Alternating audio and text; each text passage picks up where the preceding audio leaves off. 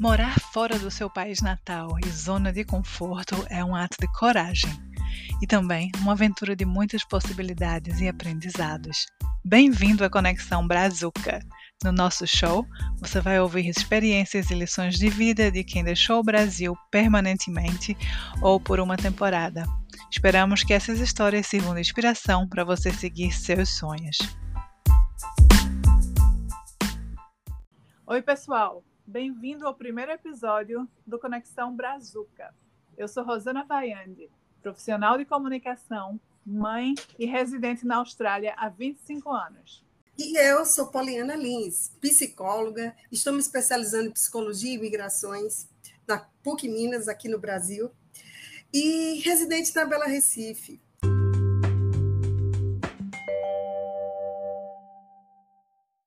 O tema da nossa conversa de hoje é adaptação.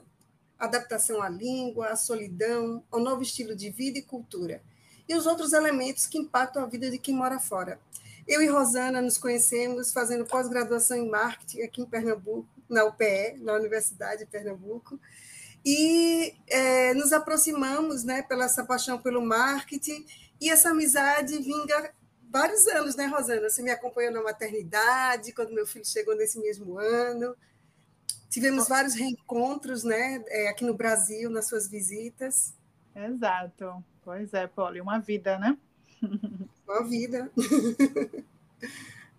e agora você, 25 anos depois, vai contar aqui para a gente, né, Rosana? Como foi essa adaptação, essa questão da solidão, do idioma, de adaptação cultural? Exato, Polly. Então, deixa eu falar rapidinho, só uma introdução rápida dessa minha jornada, né, que tem sido, que não foi, ela tem sido né, ainda, vai fazer 25 anos agora em julho, que eu ah, vim para a Austrália, né? É, quase metade da minha vida agora, né? Já em Sydney, na Austrália. Né? Eu cheguei aqui recém-casada, ah, com visto de estudante, né? Ah, nós resolvemos ficar permanentemente e viramos residentes australianos.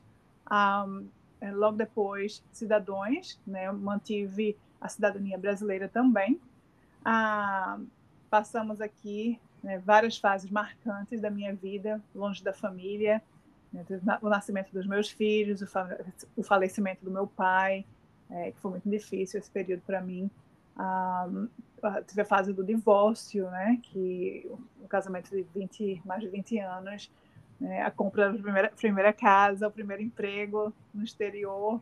Né, a parte mais difícil para mim de tudo isso sempre foi a, e continua sendo a distância da família né? Eu sempre fui muito próxima à minha família, então né, essa, essa, é, essa, essa distância continua sendo né, um obstáculo né, que eu tento vencer a cada dia.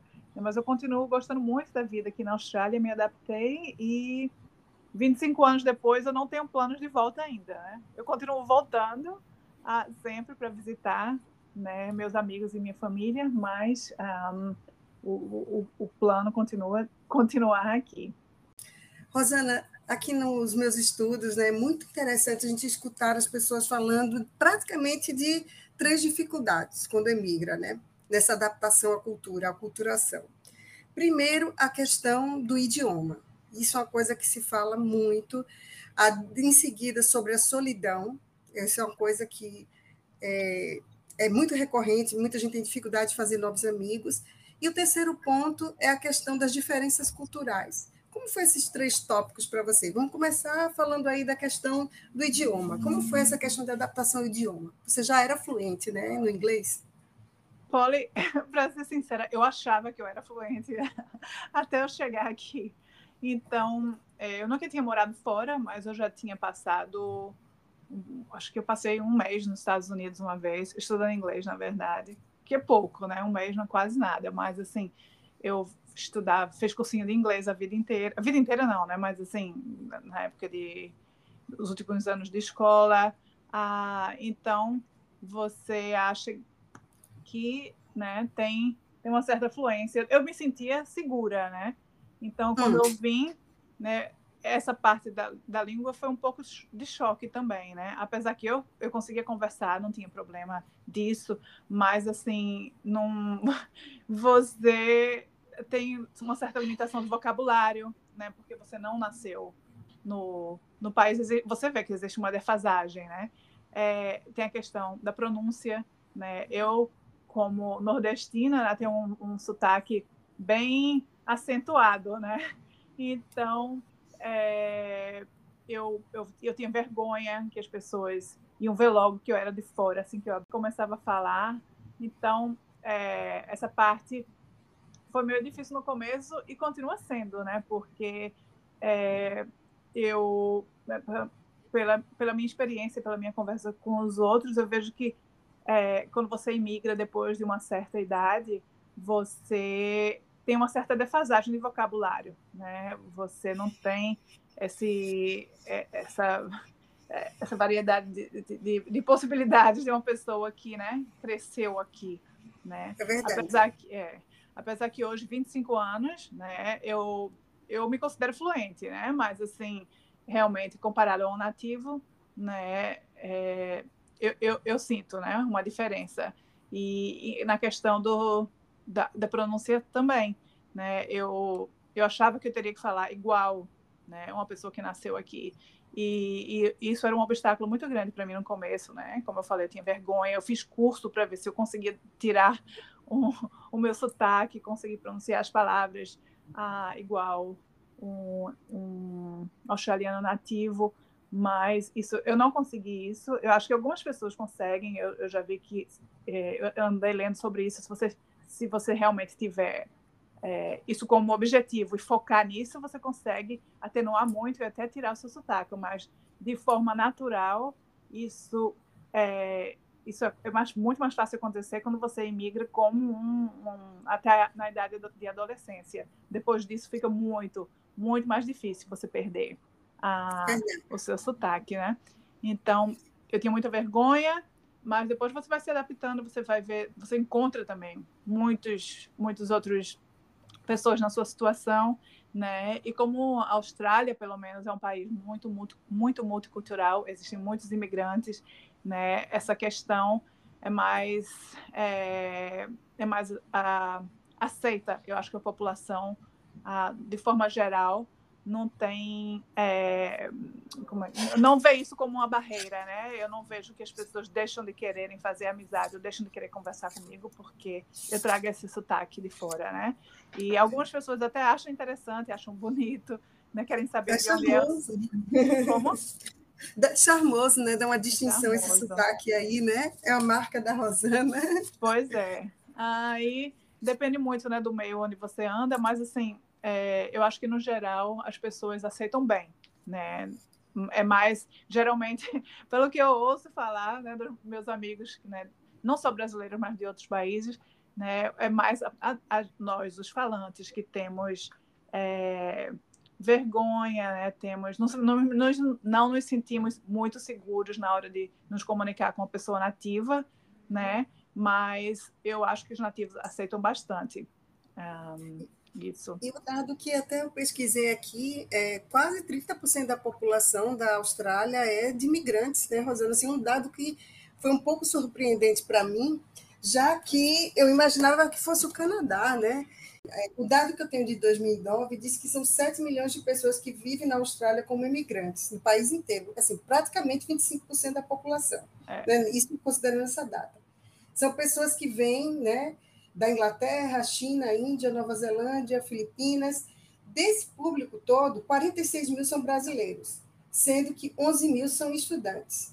E 2.490 vivem em Sydney, né? Parecido com você, Rosana. Essa história está parecida. Exato, exato. E nessa, nessa adaptação aí é, da cultura, tinha alguma coisa que você aprendeu aí? Por exemplo, antes de você ir, você pesquisou sobre os australianos e quando você viu na prática não era? Ou você se surpreendeu com alguma característica dos australianos, já que eles são tão multiculturais? E conta essa coisa aí entre Austrália e Brasil. Quando eu vim para a Austrália, né, realmente eu não, não fiz pesquisa, né? Eu vim é, com a cara e a coragem, né? Naquela época a internet a, ainda estava amadurecendo, não existia essa gama de informação, né? Você ainda ia para a agência de turismo para comprar passagem, para resolver, né? So, para buscar informações sobre destinos. Então, é, a gente realmente veio praticamente cego, né? Assim, foi um pulo no escuro, mas nós fomos bem recebidos, né? A gente ficou no começo com três meses com uma família, eu diria até tipicamente australiana, a mãe, né, digamos, era a anfitriã era australiana realmente, de várias gerações, mas já o esposo dela era coreano. E uhum. era bem interessante, né? Os filhos um, é, tinham duas filhas pequenas na época e é, eles foram bem um, como é que se diz? acolhedores. A gente passou três meses na casa deles e depois alugamos um apartamento uh, que ficava num bairro que era bem multicultural um... Mas você disse para mim que eles foram acolhedores, mas o que é que você considera tipicamente australiana, essa mãe? É, eu falei típico australiano porque a questão disso, né? Você vê muito aqui é, do um australiano casado, né, com alguém que é de fora, porque uhum. acho justamente isso, né? Tanta imigração, né? Então é, é um país muito multicultural, então você vê isso não é um, um caso raro, né? É, então, e eles queriam dar mais, mais ainda experiências multiculturais para os filhos, né? Para as duas filhas dele, né? Recebendo a gente na casa deles. E eles deram muita dica para a gente, tipo, né? De onde ir uh, para fazer compras, onde ir uh, em termos de transporte, né? Transporte público. Uh, na época a gente não tinha carro, claro. É... Rosana, e você está me contando que, mesmo com essa veia é, de interculturalidade muito forte do povo australiano, é, será que existe racismo ah, na Austrália? É, um, eu, eu, eu, nunca senti assim racismo na pele, né?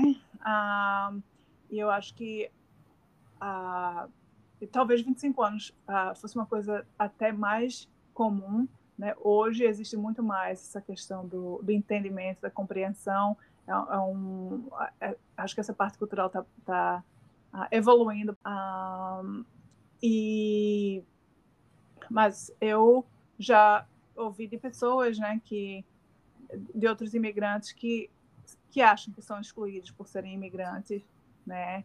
É, eu pessoalmente, nesses 25 anos, a única situação que eu senti assim, né, excluída por causa da minha nacionalidade foi uma vez eu fui, isso logo no começo, eu fui pegar um ônibus e eu não tinha dinheiro trocado, na época se pagava a passagem com dinheiro e eu tinha uma cédula de 20 dólares um, e a passagem era tipo um dólar e 80 centavos, uma coisa assim. E eu sabia que o motorista ia ficar com cara feia, mas eu não imaginei que ele ia ser tão grosseiro comigo, né? Então, eu dei a cédula para ele, ele olhou para mim e disse que, um, né, disse que, que não era para usar um cédula, é, que eu tinha que dar, que dar o, o valor certo da passagem. Aí, quando eu falei que eu não consegui trocar o dinheiro, né, expliquei, eu realmente tinha tentado trocar. Ah, ele viu logo, ele viu logo que eu não era australiana, né, pelo meu sotaque. Aí ele falou: no seu país pode ser que seja assim, mas aqui na Austrália a gente tem o dinheiro trocado para o motorista. Aí você, todo mundo, ele falou bem alto, todo mundo olhou para mim, né? Você fica morta. Eu só peguei o primeiro, primeiro vaga no banco que eu achei, me escondi lá com aquela vontade de chorar, né? Porque você se sente realmente, né, excluída porque, né, ele, ele viu que eu não era daqui, né? Ele usou isso realmente contra mim. Mas, Mas assim... é o código da cultura, né, Rosana? Essa colaboração, que você vai dar um dinheiro trocado, vai facilitar para ele, você vai pensar nele. Então, inclusive, é uma coisa que a gente vê, vamos dizer assim, uma crítica ao povo brasileiro em relação a isso, né? De não uhum. querer seguir regras e de não pensar nessa cooperação comum, de ajudar o trabalho daquele que está na sua frente, seja lá quem for, né? É uma crítica que se fazem muitos brasileiros.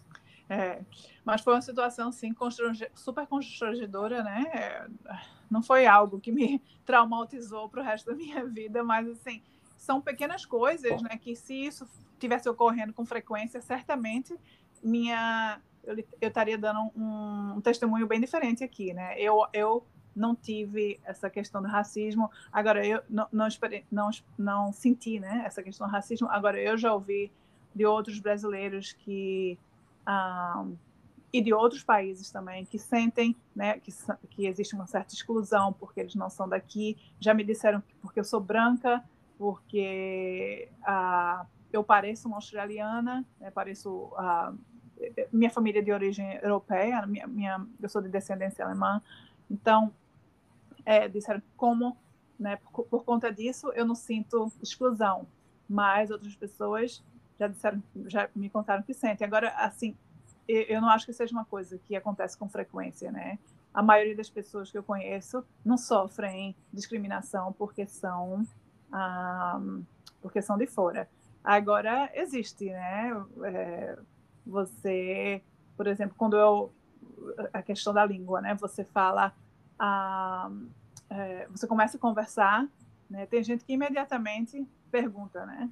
De onde você é, antes de perguntar seu nome, antes de, antes de saber nada de você, ouve, ouve você falar, né? E já pergunta de onde você é. Né? Às vezes isso me incomoda, sabe? Que eu, eu você Se parece sempre... uma classificação assim, né? Tipo, Exato. É, separatista, né? Separatista. Por quê? Porque saber de onde eu sou é a primeira pergunta, né? Então, nessa questão. Mas aí você não sabe, a pessoa está perguntando isso realmente porque está curiosa de onde você é, quer saber mais sobre, né? De onde você vem, ou é realmente porque quer botar você numa categoria de, né? É, ah, essa, essa, essa, essa pessoa vem de, de tal lugar e vai ser tratada diferente, né? É, eu tento manter a mente aberta, né? De, de que não é isso, né? é, de que realmente a pessoa está curiosa e gostaria de saber mais é, sobre, é, sobre o, o, meu background, de onde eu venho, né? Mas aí, e os amigos, Rosana? Nessas interações, você tem mais amigos brasileiros que australianos? É igual? Como foi fazer os primeiros amigos aí na vida adulta?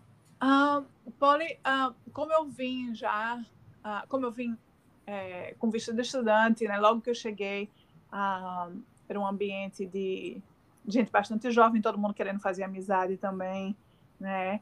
Eu, eu não tive dificuldade e é, de fazer amizade. A gente uh, na época, né, é, frequentava a igreja também. Uma das primeiras coisas que eu fiz foi buscar uma comunidade também de igreja, né, que eu tinha no Brasil.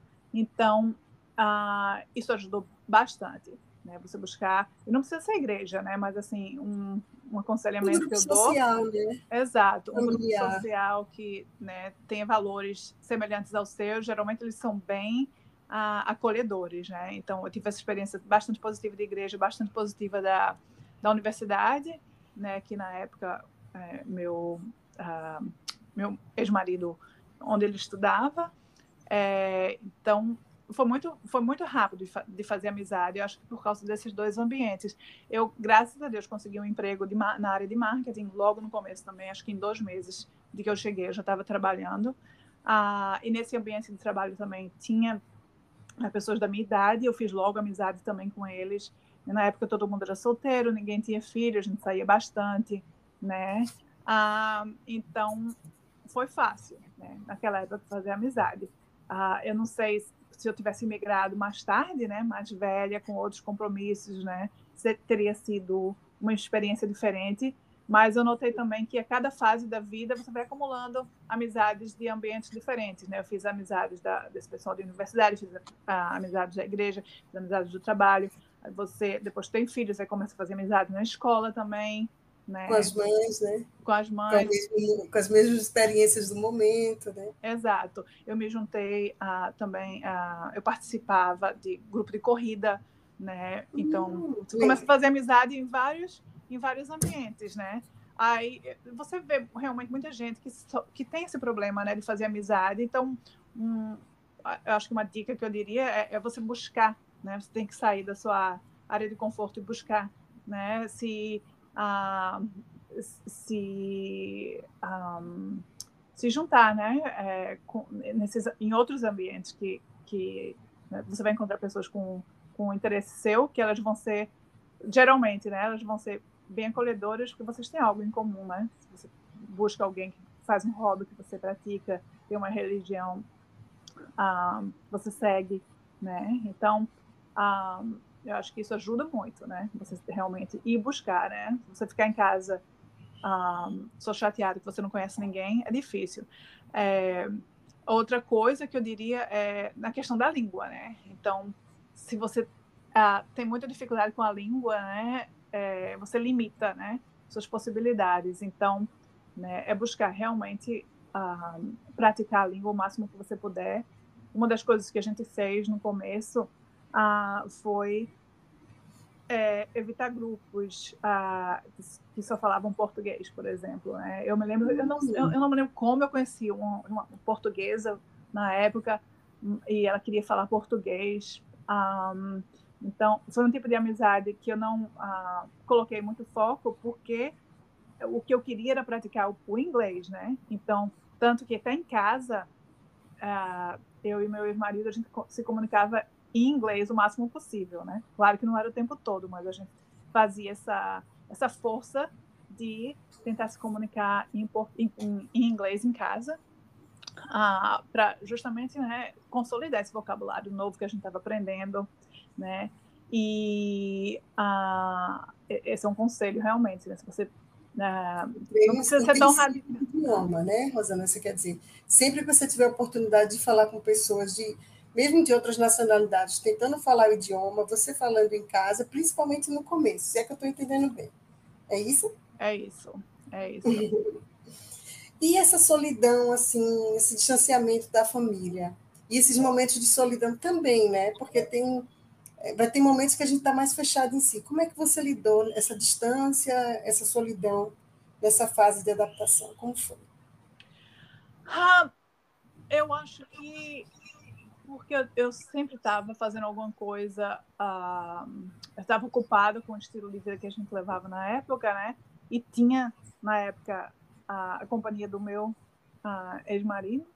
Então, eu acho que a solidão não foi tão tão drástica assim, né? Como você às vezes ouve a história de outras pessoas, mas é, você sente realmente, né? Você não tem o mesmo, ah, você não faz parte mais daquele ambiente que você fazia antes, né? Só essa diferença já é algo que mexe muito com você, né? Você ah, é como um luto, né, Rosana? Exato.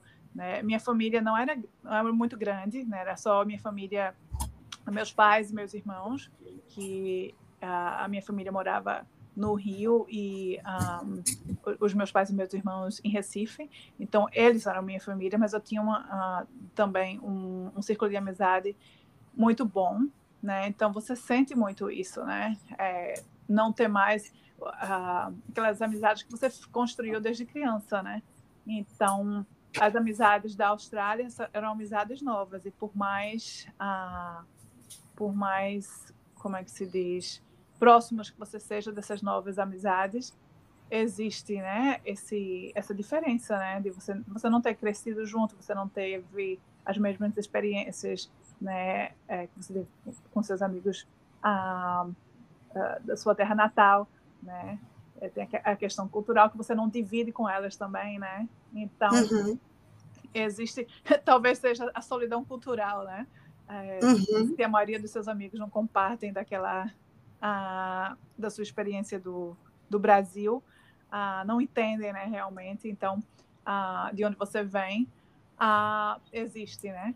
A, a, essa questão. Por outro lado, também tem a questão né, que os seus amigos que você deixa vão ter vamos assim, você não está naquele mesmo convívio de antes, e quando você chega, claro, é uma novidade, todo mundo vem te abraçar, mas sim coisas que do convívio que aproxima, né, Rosana, que você nota a diferença.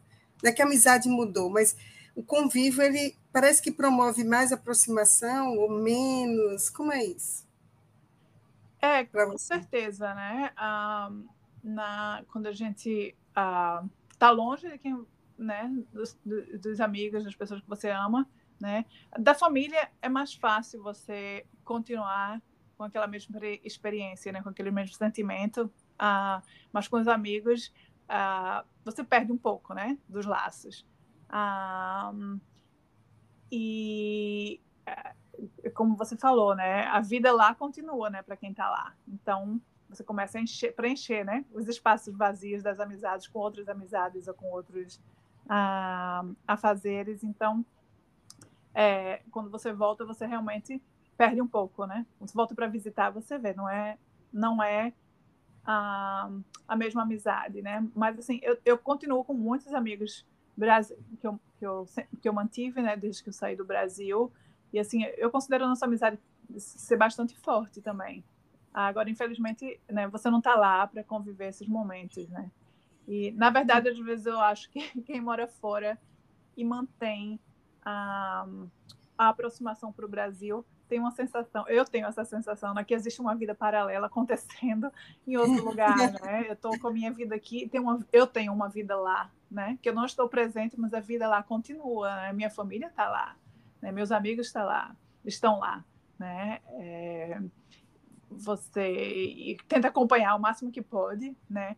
Ah, principalmente agora, 25 anos atrás, é mais fácil acompanhar do que quando eu vim para cá, né? Que as tecnologias ajudam, né? Nesse, nessa aproximação, tipo lá, bota o tablet na cadeira, que seria minha se eu tivesse, né? Esse tipo de coisa que a gente viu bastante. Exato. Recentemente, principalmente aqui na pandemia, as pessoas estavam fazendo muito isso. A família, por exemplo, de idosos não podiam se ver, né? Por questão de, de autocuidado, né? E cuidado com o outro. As famílias ficaram, fizeram dois natais, pelo menos com tablet, cada um fazendo sua ceia, interagindo, conversando, é um, uma mente digitalizada, né? Eu estou aqui, estou lá. Exato, exato. Você acha que as tecnologias elas conseguem aproximar mesmo sem essa presença do corpo? Olha, acho que essa é uma pergunta tão difícil de responder porque eu não, eu não sei se você se você já se você já tinha uma amizade antes, ou já tinha um laço familiar né, antes. Acho que manter essa conexão, eu acho que a tecnologia ajuda, com certeza, né? Ah, agora, talvez se você tenha começado uma amizade, você vai embora e tenha, esteja mantendo isso pela, ah, ah, pelas, pelos meios digitais, né? Acho que é, existe uma defasagem aí né? Para você continuar essa amizade, uma amizade nova, talvez seja muito mais difícil, né? Minha experiência, né, de é, esses anos todos, né? É, no começo era até, até carta se escrevia, né? Há 25 anos atrás. É, cartão de Natal se mandava, carta se escrevia, né? E agora tudo é digital, né? A gente mantém contato, né? E, mas assim, realmente o, os momentos que eu passo lá quando eu volto, né, eu tento passar o máximo possível né, com a minha família e, e com meus amigos, né, conversando, encontrando, botando os assuntos em dia, né, ouvindo as, as experiências que eles tiveram nesse, nesse período que a gente não se viu, né? E realmente não, eu acho não que não existe né? substituto. Né? É, eu acho que não substitui. Eu acho tão interessante que eu acho que essa reflexão do nosso momento, né? É, a gente, é, primeiro, esse conceito se a gente está presente, né? o quanto a gente está presente. E que a presença física ela tem realmente a troca. Mesmo que você esteja ali representado por um tablet, você está marcando, vamos dizer assim, é, o seu interesse naquelas pessoas, mas a troca de energia é só na presença. Né? Isso não substitui, na verdade. Mas eu vejo que é uma, alternativa, né? Minha opinião, assim, é uma alternativa de você manter a proximidade, mesmo que sem esse calor da presença. É, eu tenho essa sensação, não sei você, Rosana. É, eu, eu acho também, Polly. Um, e acho que é incontestável isso, viu? A tecnologia tem algumas barreiras que ela não consegue, uh, como é que se diz? Superar, né? Você falou assim do desafio é, do falecimento do seu pai à distância, como foi que você lidou desse luto? É, Paulo foi bastante difícil, né? Um, é, eu estava grávida na época, um, eu não pude viajar quando meu pai é, ficou doente e quando ele adoeceu por, por conta da, da gravidez e ninguém imaginava que ele fosse falecer, né? Então Ah, eu tinha planos de ir depois que o bebê nascesse, depois que meu filho nascesse.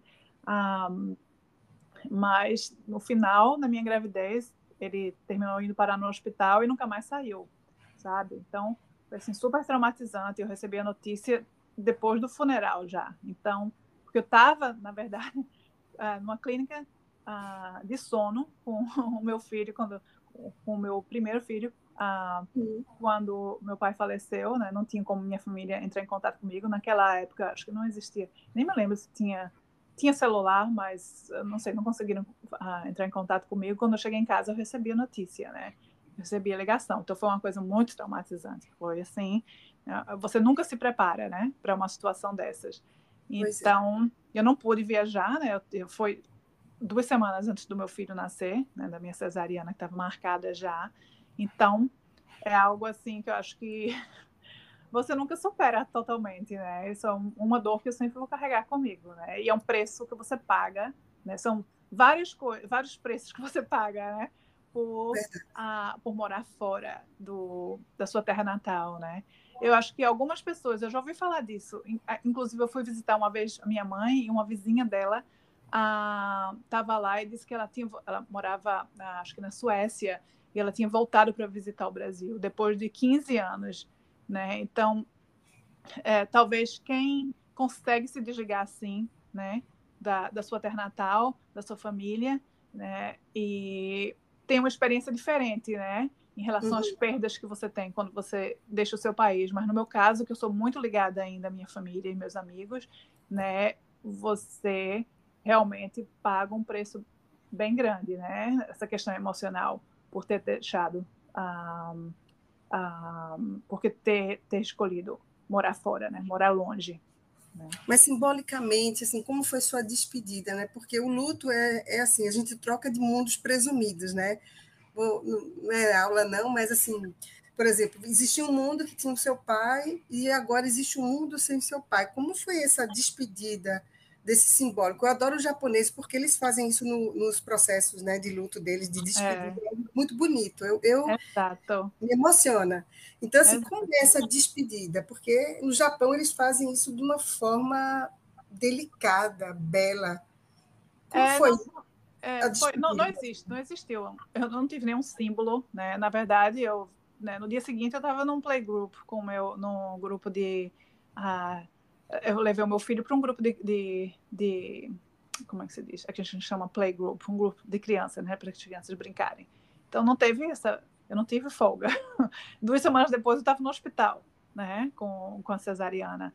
E cinco dias depois eu estava em casa já com duas crianças. Então não teve nem tempo para isso ah, não, não existiu essa despedida. Então, então, você foi elaborando durante os anos, pelo que você está me falando. É, na verdade, eu tive ajuda de psicólogos, né? eu busquei terapia, né? Um dos psicólogos falou assim: você deveria plantar uma árvore em homenagem ao seu pai. Aí eu fui, comprei um limoeiro, plantei ah, no, nos fundos da minha casa e alguns meses depois teve um dia de muito, muito calor, acho que foi 44 graus, uma coisa assim. A árvore morreu, as folhas caíram todas e secaram. Ah, mas assim, então não teve esse símbolo realmente, né? Mas assim, é uma coisa que você trabalha, né? Você tem que trabalhar nisso, né? É, com algumas pessoas talvez sem ajuda, mas eu tive ajuda, né? Uh, de, de, psicólogo para superar isso, né? mas é uma dor que você leva né, para o resto da vida. Não existe nada que eu, pelo menos na minha experiência, né, que né, tire isso de você, né? Você não ter conseguido se despedir de um ente querido. Mas a vida continua, né? Continuamos aqui, mas é difícil. É. E, essa e esse é o desafio, né, Rosana? Esse é o desafio, porque você vai elaborando esse luto em eterno, assim. O processo de luto, ele você vai sempre estar elaborando, porque aquela, você vai colocando essa pessoa nesse mundo novo sem ela, através das lembranças, através de sentimentos de gratidão, através é, das memórias que você conta aos filhos. Então, essa pessoa ela não está ausente. Na verdade, você coloca a presença de, dela não mais física, mas uma coisa mais transcendente. É, pelo menos assim, eu não tive a oportunidade de ter um luto assim tão devastador, mas, assim, o que eu aprendi na psicologia é que a gente vai trazendo a transcendência dessa pessoa que se foi nas pequenas coisas. E eu acho isso bonito. Eu acho que uhum. torna é estranho de ser bonito, mas é porque eu acho que esse, esse luto japonês, assim, que eu, eu assisti e tal, me trouxe muito essa entender o que é essa transcendência que a gente traz para a uhum. vida sem a pessoa, sabe? Então assim, eu é.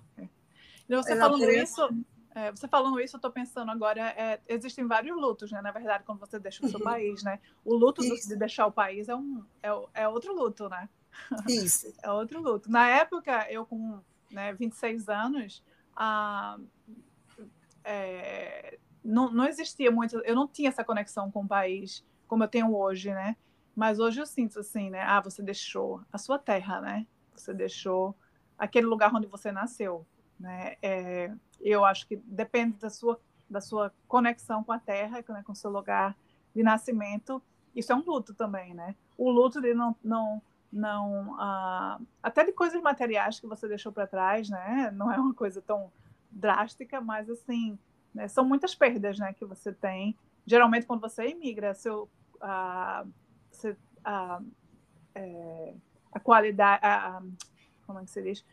O, você passa a viver também com menos, né? Você deixa muitos luxos, né? Que você tem acesso na, no seu país natal por questão até da financeiro, né? É, a maior parte das pessoas que eu conheço aqui não vem subsidiada por família, né? Você vem realmente com vai poupando juntando dinheiro para vir, né? Tem gente que vem, né, com pouquíssimas, ah, como é, como se diz, vem, tem gente que vem com bem poucos recursos, né? E tem que trabalhar assim que chegar, né? Então é, tem isso também, né? Essa questão do declínio so, é, socioeconômico que você sofre. Acho que muitos imigrantes sofrem. Você de vez em quando né, conhece gente que vem numa situação muito mais confortável, né? Tem gente que vem mais tarde já transferido por empresa, né, com Isso. as despesas pagas, os expatriados mesmo, né? Mas assim, a maioria de quem, das pessoas que vêm que eu conheci, na verdade, vieram com a cara e a coragem quase, né? Você tem esse sonho, né? Planeja, faz um certo planejamento, principalmente quem vem com família geralmente faz isso. Né? Eu vim muito jovem, não não tinha, não fiz planejamento, vim para viver o sonho, né? Mas assim, Sim. você vê, né, as pessoas que eu conheci mais tarde que vieram com família têm um certo planejamento, mas todo mundo vem a, maioria das pessoas vem com dificuldade, né? Você deixa né, muitas coisas que você tem é, para começar do zero aqui. Né? Começar com um currículo zero que ninguém conhece, ninguém conhece as empresas que você trabalhava no Brasil, a não ser que você tenha trabalhado em multinacional, né? É, às vezes seu curso que você fez no Brasil não é reconhecido aqui, né? Você tem que se, se treinar novamente. Então, são realmente não é, um, não é uma, não é uma viagem para qualquer um. são lutos. Mas, Rosana, você falou assim, eu me descobri brasileira na Austrália, mas você sabia que é um traço muito interessante que as pessoas que querem migrar, buscam esse sonho, eles não têm uma identificação tão forte com a cultura do lugar que nasceu. Você sabia disso? Ah, não, não sabia. Eu achava que as pessoas tinham que é, já vinham com esse sentimento, né? Eu, eu sempre me achei um pouco diferente, assim, porque quando eu, quando eu saí do Brasil, eu não tinha essa identificação como brasileira. Eu podia ser, eu me sentia como se eu podia, eu podia ser uma cidadã de qualquer lugar. Eu não me sentia, ah, eu sou, né? Eu sou daqui, vou morrer aqui, vou, né? Eu nunca tive esse sentimento quando eu morava no Brasil. E por muitos anos eu não tive esse sentimento. Eu me achava mais, eu sou uma cidadã do mundo. É, eu acho que é interessante isso, né, você ter essa sensação. É, eu, eu, me sinto cidadã do mundo, mas eu me sinto muito, mas muito mais próxima do Brasil hoje do que eu sentia quando eu era jovem, né? Eu não sei se tem a ver também com o fato de você ter filhos, você quer transferir né, a, aquela cultura para eles também, que eles tenham um entendimento né, cultural de, de onde eles vieram. Né? Eu não sei se realmente é a idade.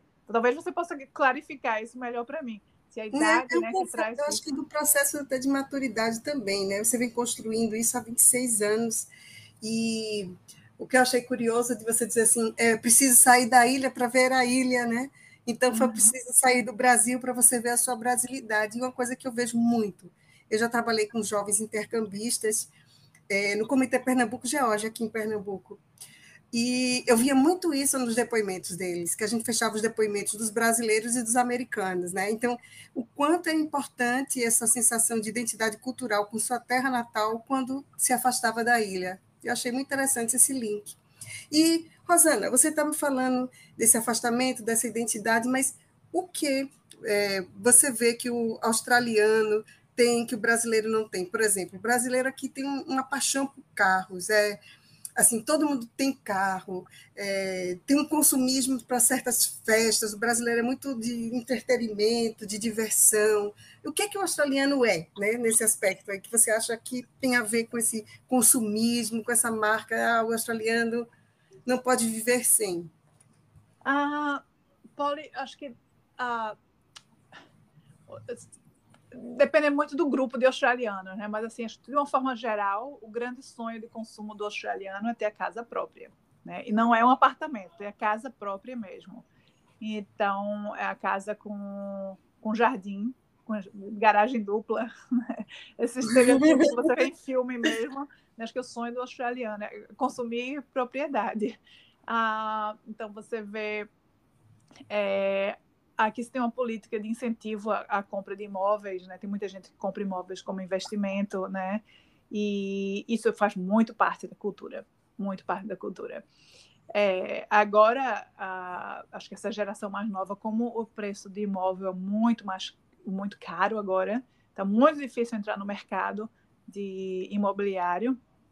É, essa nova geração está passando a morar em apartamentos agora mas você vê apartamentos sendo, sendo construídos em vários bairros, mas assim, quando eu vim para cá, você só vinha casa, só via casa, né? ah, né? É, só via casa. Então, acho que o grande sonho de consumo do, do australiano é ter, o, ter a sua casa e ter mais imóveis, né? Quem pode, compra mais imóveis como investimento. Eu, eu tenho amigos que têm vários imóveis, né? E é, isso eu acho que é o sonho de, de, consumo local. Eu acho que o australiano, no geral, é menos consumista do que o Brasil, né? É, no sentido de estar é, tá sempre no shopping fazendo compras. Eu acho que isso não é um hábito tão prevalente aqui como é no Brasil, né? Eu era muito mais consumista no Brasil, né? Não que eu consumisse demais, mas assim, hoje eu consumo muito menos do que eu, eu consumia. Também tem a questão da idade, né? Mas assim, é, você vai amadurecendo, talvez mude né, seus hábitos. Eu acho interessante essa questão dos, dos ícones né, da cultura, e por isso que eu perguntei. Então é o carro, mas sei lá, é uma coisa da, da cultura australiana. Toma chá inglês, como os ingleses, já que eles foram colonizados, tem esse hábito aí de tomar o chá das cinco, ou o mesmo chá inglês? Ah, sim, se bebe muito chá aqui, mas aqui a cultura do café é muito, muito forte também. Então, para um brasileiro que gosta de café, não vai sentir falta aqui, que isso é bem, bem comum. Eu, na verdade, não tomava café no Brasil, comecei a tomar café aqui. Né? Às vezes está verão, 40 graus, e eu tomo meu café até na praia. Coloca naquele, no copo descartável vai andando pela praia, o pessoal com café na mão, então, na, na calçada. Mas é, o chá, né? Eu acho que todo mundo bebe chá aqui, mas ah, o café realmente existe essa cultura do café, tomar café bom, ir para um café, sentar para tomar só o café. Muita gente faz isso aqui. E essa curiosidade minha, porque é, eu fico pensando assim, o que é que a gente herdou da nossa herança colonial? Aí eu fiquei pensando, o que será que o australiano herdou da herança colonial dele? Por isso que eu te perguntei sobre o chá. Uhum. Interessantíssimo, interessantíssimo, Rosana. Bom, Polly, eu acho que o símbolo mais forte que a Austrália herdou do colonialismo foi a monarquia, né? Agora, a gente vê que na, ano passado, na época que morreu a Rainha Elizabeth, né, é, muita gente, as pesquisas mostraram que muita gente era contra né, a, a monarquia. Acho que 30% da população não é a favor, mas realmente isso é um símbolo muito forte, né? Que, que da herança colonial da Austrália.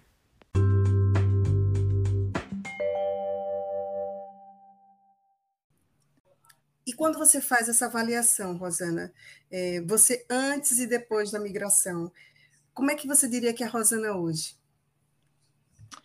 Polly, uh, é tão difícil dizer, né? Como minha vida teria sido diferente se eu não tivesse vindo para a Austrália, como eu seria hoje, né? ah, em termos de personalidade e como minha vida estaria, que rumo ela teria levado, né? É difícil dizer, mas assim, uma coisa que eu sempre ah, é, penso, reflito é que a questão de como um, minha mente se abriu para as diferenças de classes sociais. Uh, era uma coisa que no Brasil, eu não, eu não acho que tenha mudado muito nesses últimos 25 anos, mas eu noto que é, é, no Brasil ainda existe muito essa questão de classe social, né? De você conviver só no seu círculo de onde você cresceu ou de onde você mora. Ah, e na Austrália eu fui exposta a, a uma variedade muito grande né, de, de pessoas de todos os, os níveis sociais, de pessoas de, né, de vários países, né, de várias ah, ah, culturas diferentes, né, mas essa questão do social realmente de, né, de uh, você tem classe média, classe média alta, classe média, todo mundo uh, compartilhando suas experiências em, em, vários círculos de onde, de onde eu uh, faço parte. Né? Achei que isso foi uma diferença muito grande. No, no caso do Brasil, as minhas amizades eram sempre, muito, sempre foram muito restritas né? a, a quem fazia parte do, classe média, né, das pessoas que vão para a escola particular, de pessoas que fazem faculdade, né. Eu nunca tive uma amizade com ninguém que não tenha feito faculdade. E aqui na Austrália, é uma das minhas melhores amigas, né, nunca foi, nunca fez um curso universitário. Então, isso foi uma coisa que eu notei bastante, sabe, que eu acho que as pessoas são muito mais aceitam bem mais essa essa é, circulação né, que existe entre é, os diferentes os níveis de, de uh, sociais diferentes. Acho que, que, você faz amizade e é exposto a isso com, com muito mais frequência. Eu achei isso muito bonito, né? Isso é uma coisa que eu tento cultivar bastante, inclusive nas minhas viagens ao Brasil. Então, você acha que a experiência intercultural te trouxe mais tolerância? Podemos dizer assim? Podemos usar essa palavra? Tolerância às diferenças. Exato. Tolerância às diferenças e, sobretudo, a. Como é que se diz? A, a achar que essa questão social, a, socioeconômica, né, nunca deveria ser uma, um elemento que distancia as pessoas, né? E isso é uma coisa que me marcou muito, a, de ter a, sido exposta a isso, isso ser parte da minha vida agora e uma coisa que eu não, não vejo muito no Brasil. É verdade, eu concordo com você. Aí existe aqui uma grande separação, né? Hum. Agora, por quê, né, Rosana? Vamos fazer uma pergunta para provocar nosso cérebro. Por que será que a gente é tão separado aqui em, em classes sociais, né? Isso é uma boa pergunta. Exato, né? Eu, eu não tenho realmente a resposta a isso, mas acho que porque talvez é, porque os recursos sejam mais escassos, né? Você tem que se diferenciar pela sua posição social, porque você tem, talvez, como é que se diz, exposição a menos oportunidades do que uma pessoa num país é, mais desenvolvido, né? Você tem as chances são mais bem distribuídas, então essa questão da classe social não, faria, não faz tanta diferença assim. É, eu não sei se é isso, né? Mas assim é, é uma das minhas explicações, das minhas observações. É possível, é possível. Porque realmente, eu também concordo com você, isso é muito nítido na nossa cultura. Eu não sei se no Brasil todo, mas assim, no, principalmente aqui no Nordeste, eu, eu vejo essa caracterização mesmo, bem marcado. Uhum. Eu morei em várias cidades aqui do Nordeste, e realmente brasileiro, e eu percebo isso também. Uhum. É. Rosana, é assim, depois de 25 anos de experiência na Austrália, que dica você daria para quem quer fazer uma mudança tão desafiante? Olha, eu, eu, eu diria que a preparação é importante, que foi o que eu não fiz, né? É, porque eu acho, né? Porque eu vim, vim cedo e vim atrás do, de seguir o sonho de morar fora, né? Isso era o que era mais importante para mim, né? Eu fiz planejamento no sentido de como imigrar né, os documentos que precisava, tipo, o processo, né, que tinha que fazer, mas assim, a, em relação a visto, né, na época o visto do estudante, na verdade, mas é, eu diria que realmente a preparação, né, para o seu sucesso como imigrante é muito importante, né, é, eu acho que você está muito depende muito da sorte quando você não faz é, nenhuma preparação, né? Então, buscar informação sobre o país. Hoje também, né, com tecnologia, você pode entrar em contato com... É mais, muito mais fácil encontrar pessoas que estão aqui, né?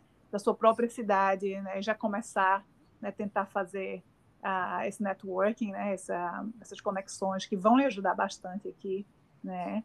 E é, acho que é, a, a, dica número um que eu, que eu diria é, é, seria essa, né? Realmente você uh, fazer sua preparação né, é, antes de viajar, né, o máximo que você puder, e é, buscar né, essas conexões que vão fazer diferença, né, que vão dar o suporte que você precisa, né?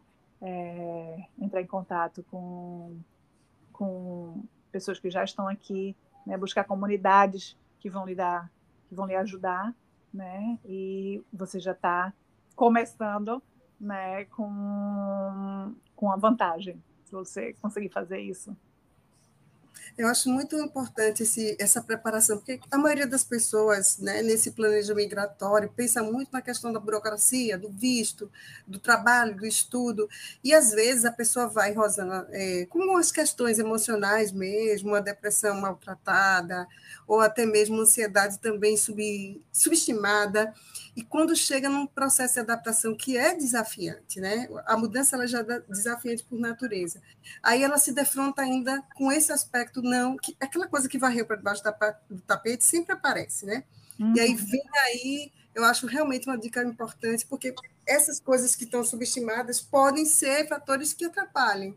Mas eu acho que o sucesso também, na minha percepção, é o mindset de crescimento, né? A mente aberta. Eu acho que essa característica sua também fez levar você ao sucesso na sua experiência. Você não acha, não? É, acho que isso também, né? Se você vier achando que vai ser uma experiência negativa, né? Ficar focando nas dificuldades que você vai encontrar, né? A questão da língua, né? Você não, não, não achar que vai conseguir se comunicar. É, se achar que vai ser sofrer racismo, se você achar, né? Então você tem que realmente manter uma, uma como você falou, né, o, o mindset de crescimento, né, e, e, e, fazer a sua parte, né, mas esperando realmente que as coisas deem certo e fazendo o que precisa ser feito, né, como você falou, é, a gente foca muito nessa parte burocrática, mas a parte emocional de você viajar, né, eu não fiz trabalho nenhum nisso, é, eu vim com a cara e a coragem, né, mas assim, isso não funciona para todo mundo, né, eu acho que o elemento da sorte um, é, contou bastante uh, nessa minha transição para cá. Né? A preparação realmente lhe, lhe, dá, lhe dá uma vantagem, eu acho. É, mesmo com toda a preparação, a gente sabe que vai ter coisas que a gente não planejou e que vai aparecer, mas só o fato de dar essa segurança, né, também uhum. ajuda você estar tá disposta a, a lidar, né, ter essa flexibilidade de lidar com os desafios também. Eu Exato. penso assim. Exato. Rosana, eu adorei escutar a sua experiência. É, muitos mitos que eu tinha em relação à, à, experiência australiana, mesmo você, né, que eu conheço você tão perto, é, muitas coisas eu estou sabendo agora. Então, achei muito interessante, é, ao discutirmos sua experiência, que tive muitas coisas que eu aprendi agora com você. E eu queria agradecer a oportunidade do seu depoimento, da sua dica valiosíssima e compartilhar a sua experiência comigo, vou me sentir honrada. Ah, Polly, foi um prazer conversar com você e dividir minha experiência, né? Fazer essas reflexões, né? Que a gente geralmente não faz no dia a dia, tá tudo sempre corrido, né? Mas ter essa pausa para ter essa conversa. Vamos ter outras conversas, né? Explorar outros aspectos dessa questão da imigração, né? Falar com outras pessoas que tragam também outras perspectivas, né? Para os nossos episódios. Mas foi ótimo conversar com você e Estou né? grata também por a gente ter criado essa plataforma né, para poder dividir né, essas reflexões com, outra, com, outras pessoas. Né? Se isso puder ajudar alguém a tomar uma decisão mais sensata, né, ajudar alguém a, nessa sua viagem, né, que é né, ir morar no exterior, né, vamos lá. E para mim, como pesquisadora, além de honrada por ter você compartilhado comigo a sua intimidade, né, que a sua história é algo íntimo, eu sou muito me sinto honrada por isso, mas também o meu olhar científico, né, de observar é, o quanto a experiência da interculturalidade ela é rica, né, e promove essas habilidades socioemocionais. E eu fiquei honrada. Obrigada, Rosana. Ah, obrigada, Polly. Então a gente se fala no próximo, no próximo episódio. No próximo. Tá bom. Beijo. Beijos. E obrigada a todos por nos ouvirem também hoje.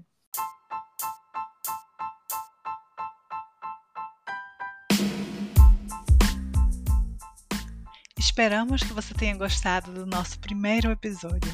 Se você tem alguma sugestão de tema, se gostaria de assistir os episódios em vídeo ou qualquer outro comentário, deixe uma mensagem para gente. E se você gostou do episódio, divulgue com seus amigos e volte novamente para assistir o próximo. Obrigada!